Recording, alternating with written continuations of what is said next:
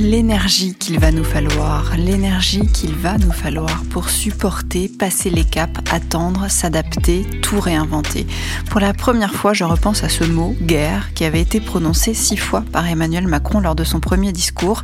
et pour la première fois, ça me parle. Je me dis qu'en temps de guerre, en effet, on n'a aucune idée du moment où ça va s'arrêter, et nous, pauvres civils, n'avons que ça à faire d'attendre. J'ai vu hier, pendant mon heure de sortie autorisée, dans mon rayon de 1 km, vos mines dépitées, vos râles, vos soupirs, votre ras-le-bol, comme si on ne savait plus très bien pourquoi on en était là, mais qu'on comprenait très bien, en revanche, qu'on allait y rester un moment.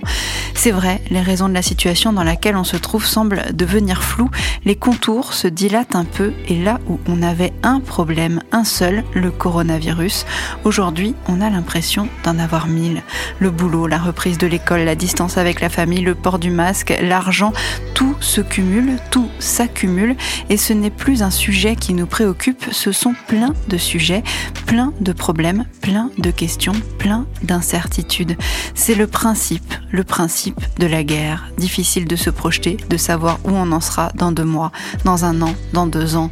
Alors, il va falloir faire avec, faire avec l'organisation décidée par ceux qui nous dirigent, faire avec et dans la mesure du possible, faire un peu comme on veut aussi, mais ce sera compliqué de toute façon, puisque rien ne va dans le sens de la facilité, de la liberté retrouvée, de l'insouciance. Il a dit que le port du masque serait imposé dans certaines situations, que les tests virologiques seront massifiés et remboursés à 100%, que les écoles primaires et les crèches rouvriraient à partir du 11 mai, mais sur la base du volontariat, que le 18 on verrait pour certains collèges à certains endroits, que le 2 juin on verrait pour les lycéens, que le télétravail devait rester la règle, que l'offre de transport serait limitée, que nos déplacements ne devront pas excéder 100 km, que les grands musées, les cinémas, les théâtres et une partie des parcs resteront fermés, qu'on pourra aller acheter des chaussures ou du papier peint, mais qu'on ne pourra pas se payer une bière ou un café, que les rassemblements ne sauraient dépasser 10 personnes et qu'on verrait pour la suite le 2 juin.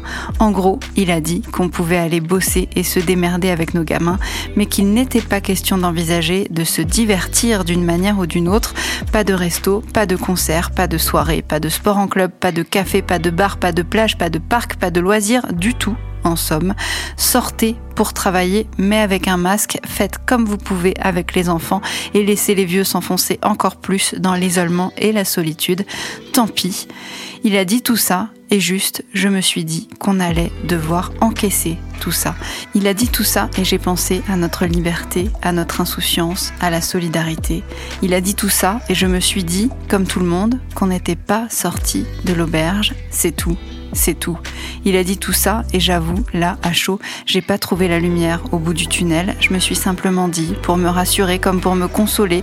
que les gens qui avaient vécu la guerre, une guerre, ils avaient fini par en mourir ou par s'en sortir, que si on n'en mourrait pas, on finirait donc par s'en sortir, par la voir, un jour, la lumière au bout du tunnel, que si on n'en mourrait pas, un jour, on renaîtra de nos cendres, un jour, tout refleurira, un jour, le printemps reviendra, un jour, on se retrouvera.